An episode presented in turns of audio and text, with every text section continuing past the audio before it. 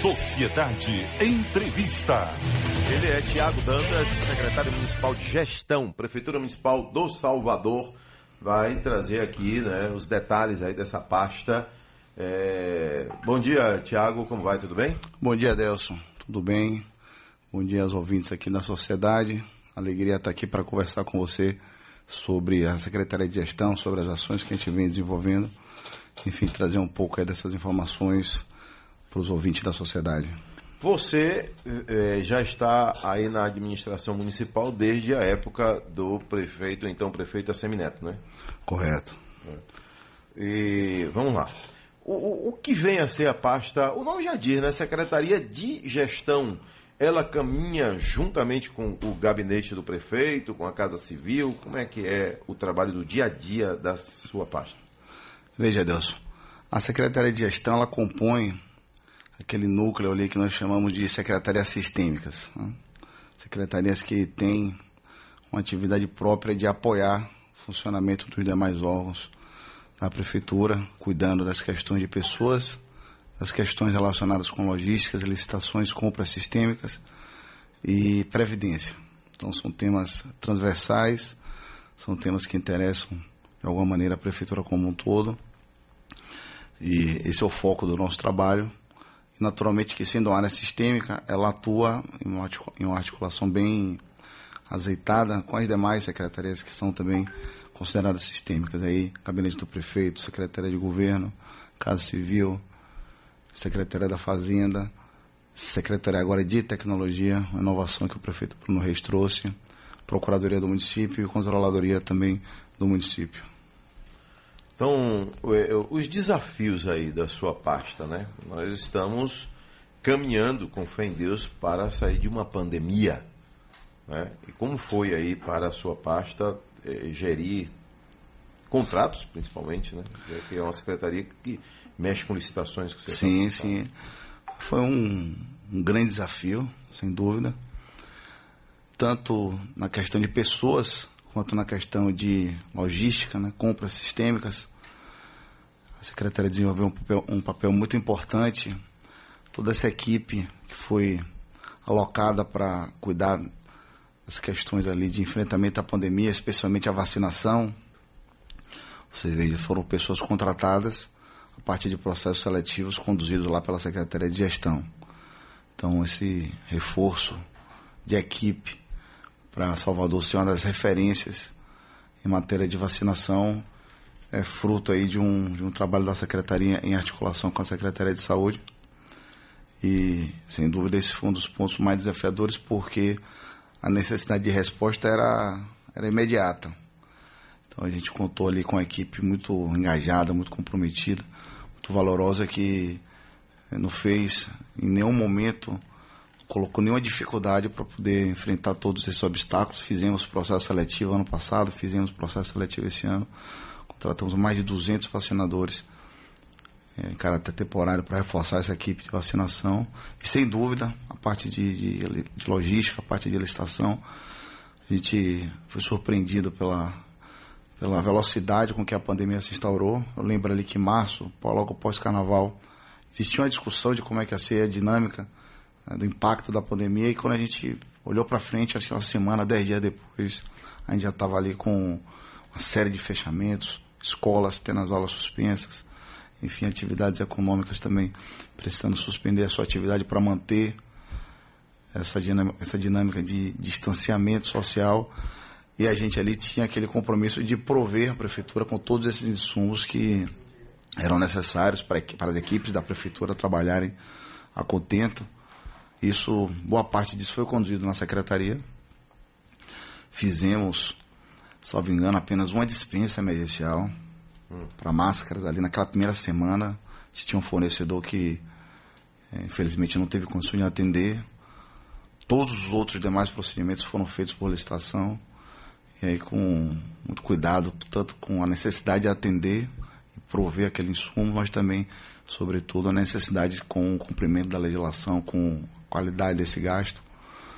E acho que o resultado foi muito positivo, porque, enfim, foi tudo é, providenciado a tempo, a contento, velocidade recorde, uma rotina de trabalho super extenuante, mas o resultado foi conseguir entregar isso e deixar aí um, uma parte aí da contribuição junto com todos os atores da prefeitura que também tiveram bastante atividade, bastante trabalho nesse ciclo. Enfim, deixar nossa contribuição no processo de enfrentamento à pandemia. A prefeitura pretende economizar até 40% com projeto de eficiência energética. O que vem a ser esse projeto? Veja, é uma parceria da prefeitura com a Coelba. Tem a ver com os prédios públicos da Tem a ver com os prédios públicos, toda essa parte de iluminação, a parte de lâmpadas, elas estão sendo substituídas por lâmpada LED. Uma, uma parceria da, da prefeitura com a Coelba, com a ajuda da diretoria de iluminação pública, o diretor Júnior Magalhães sempre parceiro. E aí a expectativa é que com essa migração se obtenha aí um, uma economia da ordem de 40%, uma conta que chega aí a 2 bilhões mês, então uma economia significativa para, enfim, colaborar naquela linha de buscar sempre eficiência na alocação dos recursos públicos. Isso, a princípio, os prédios públicos, né? Sim. Mas há possibilidade de estender também para as avenidas, para o, a, a, iluminação pública, ou essa iluminação pública ela já saiu na frente? Exato, aí são trabalhos em duas vias paralelas, não excludentes. Júnior já vem pilotando esse, esse projeto de transformar todo esse parque em um parque LED. Então a gente anda pela cidade e vê que já tem aí bastante bastante coisa feita, o trabalho está bastante adiantado, essa frente já vem acontecendo e trazendo todos esses benefícios, em termos de melhor qualidade na iluminação, em termos de economicidade, e aí por consequência, por ter a melhor qualidade, melhor segurança, e agora essa frente nova aí, voltada especificamente para os prédios públicos, onde também a gente enxerga essa oportunidade de fazer esse processo de efetização para melhorar o perfil do consumo da prefeitura e economizar recursos públicos com algo que é em suma aqui para o nosso trabalho diário. Quando você fala em logística da prefeitura, não é? Onde é que é hoje o parque logístico da prefeitura de Salvador? É lá na, na rodovia, na BR? Na BR, na BR. Isso remonta a 2014. A prefeitura tinha uma logística é, completamente descentralizada pulverizada nas diversas secretarias, as maiores é, possuindo galpões de logística e a gente resolveu dar um, um passo adiante. Então hoje a prefeitura tem um, um centro de logística de ponta, um centro de logística que tem é, máximo nível de qualidade, não deve nada a ninguém. E é terceirizado ele, né? É, terceirizado. É, um, é um contrato, é, a operação, a gestão, a solução ela é contratada de maneira terceirizada de ponta a ponta. Então envolve não só a parte de, de estrutura física, mas toda a parte de inteligência e toda a parte também de distribuição.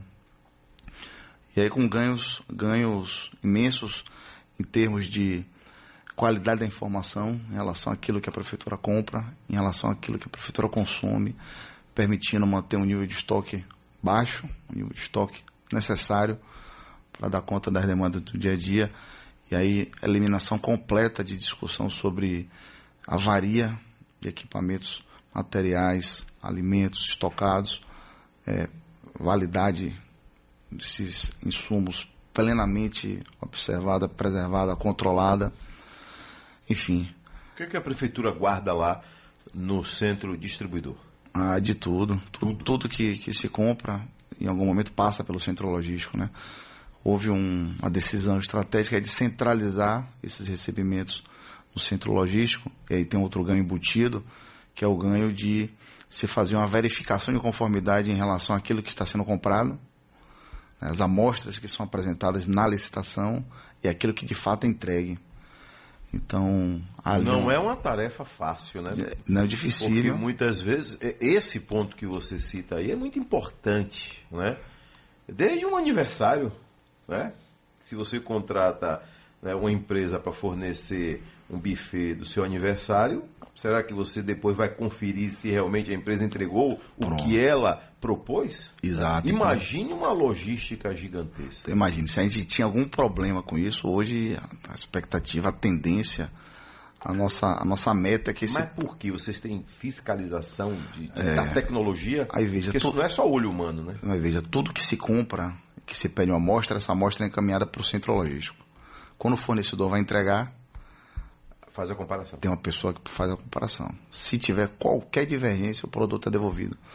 Isso serviu não só para garantir a qualidade da, da coisa comprada, né, do item comprado, mas serviu também para educar os fornecedores da prefeitura de que se ele assume o compromisso em entregar determinada mercadoria, ele precisa entregar aquela mercadoria, não pode chegar na hora da entrega e Os fazer. famosos vícios, né? É, não pode chegar lá e fazer um, um cambalacho, entregar uma coisa diferente. É, puxadinho não, não existe. e entregar. Não existe, não existe.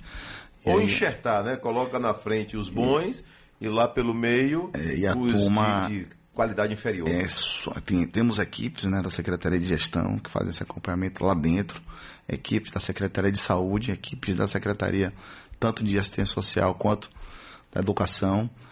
E a turma tem condições de fazer um trabalho muito assertivo, um trabalho que eh, permite constatar qualquer tipo de inconformidade e fazer de imediata a devolução.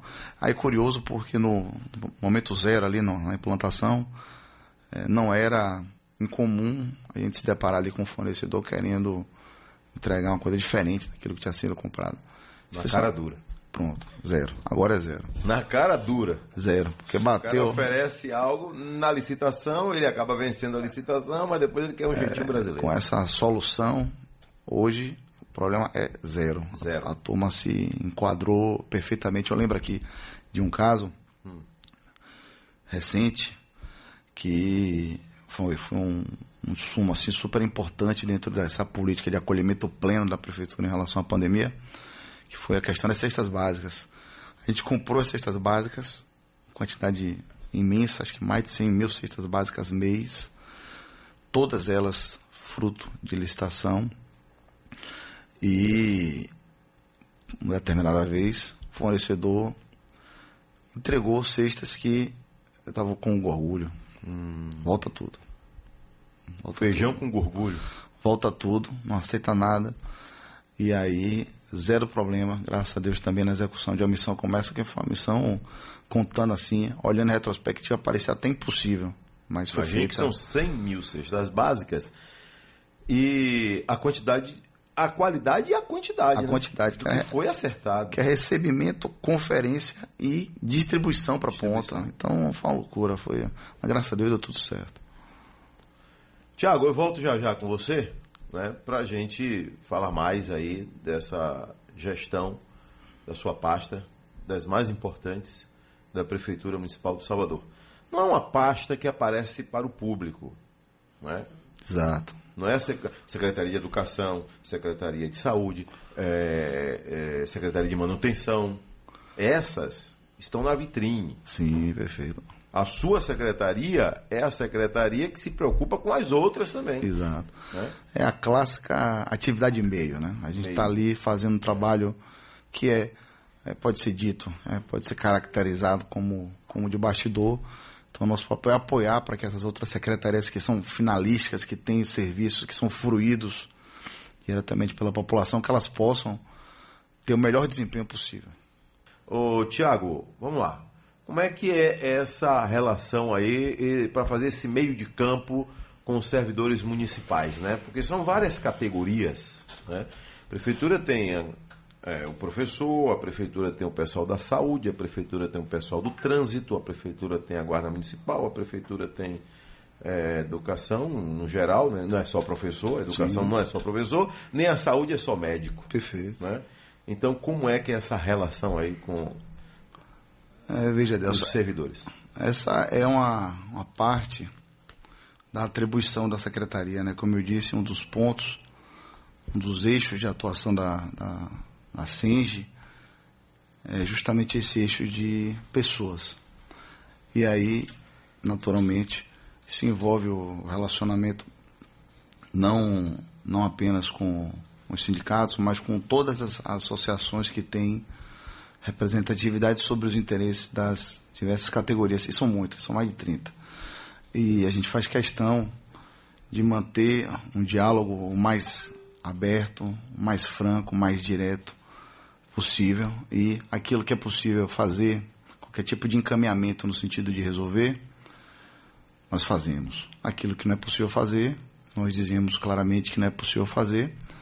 E assim tem sido feito ao longo desses últimos quase cinco anos, uma relação bastante respeitosa, bastante cordial, aqui e ali com pontos em que a gente não consegue chegar no entendimento. E é normal ter um pouco de uma subida de tom, mas nada que não seja absolutamente normal, esperado. A gente mantém a serenidade aí para seguir conversando e ser a ponte entre essas demandas, muitas delas legítimas, e a gestão trabalhando aqui internamente as questões junto aos órgãos, especialmente aqueles que têm interesse nas resoluções dos problemas em função de questões finalísticas, como os órgãos também meios que acompanham a situação orçamentária e financeira da prefeitura que podem dar um parecer para balizar a decisão do prefeito sobre o que é, que é possível se fazer ou não, né? Eu digo, eu digo isso porque é, tem diversos pontos que podem ser tratados nessas mesas de negociação, nessas rodadas de negociação. E semana passada tivemos reuniões longas e entra, entramos em entendimento em relação a alguns pontos pautas antigas relacionadas com manutenção da gratificação em caso de licença maternidade, em caso de doenças graves, em caso de acidente de trabalho, em caso de licença prêmio por um determinado período.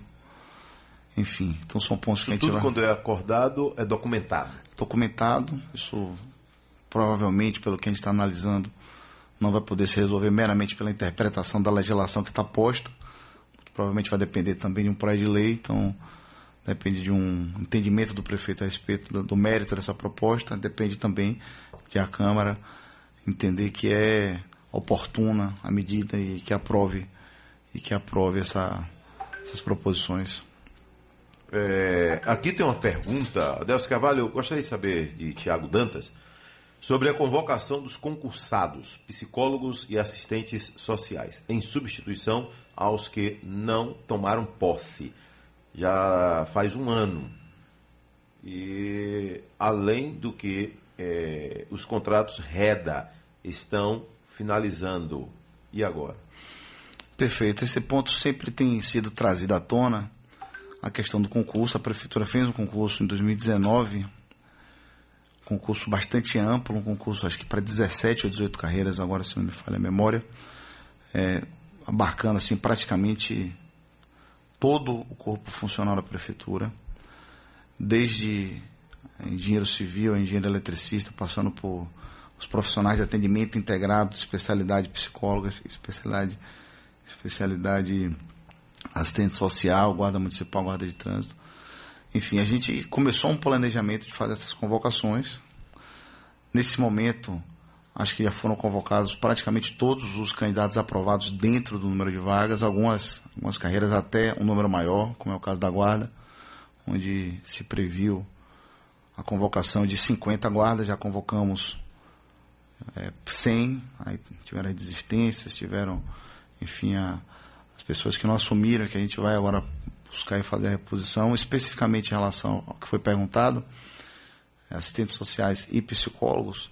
Curiosamente, é a minha primeira pauta do dia aqui hoje, porque a gente tramita internamente um processo que precisa conter uma instrução é, elaborada pela prefeitura, que é objeto de encaminhamento ao Tribunal de Contas.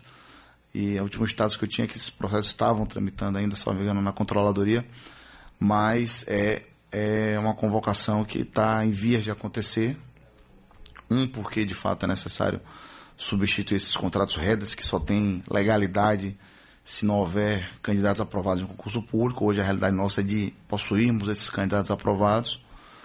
Dois, porque a prefeitura tem um programa chamado Salvador Social e com o Banco Mundial e uma das contrapartidas desse programa é justamente a prefeitura manter consistidas as equipes dos diversos CRAs e CREAS da cidade e esse ponto está no nosso radar aqui de tratamento prioritário. Espero que a, gente tenha, que a gente tenha novidades aí nas próximas semanas. Você, por formação, é advogado, né? E concursado é um concursado da prefeitura, é, você é procurador da prefeitura. Correto, é desde 2011. 2011 sou procurador da prefeitura de Carreira. Fiquei 11 e 12 na própria procuradoria nível central. A partir de 13 eu fui assumir a representação, chefia da representação da procuradoria na Secretaria da Fazenda. E aí de 13 a 16 desempenhei essa função. A partir de 2017 fui convidado assumi a Secretaria Municipal de Gestão e tô, continuo lá até hoje. Ok, então tá aí. É, esclarecimentos feitos.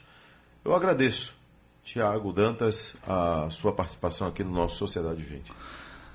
Maravilha, Deus. Para mim é uma grande satisfação vir aqui bater esse papo com você. Eu ouço praticamente aqui todo dia o seu programa aqui no caminho casa para o trabalho e gosto muito. Tenho em você aí um amigo que a gente não tem aquela relação do dia a dia, mas só de ouvir todo dia é como se fosse. Oh, Eu obrigado. agradeço aqui a oportunidade, estou à disposição, você sabe, que a gente precisar ajudar, o que a gente precisar prestar contas, por favor, a Juliana me acompanha aqui, acione ela, mas precisando também pode me acionar diretamente, a gente está aqui para isso. Valeu. Entrevistamos Tiago Dantas, secretário municipal de gestão da Prefeitura Municipal do Salvador.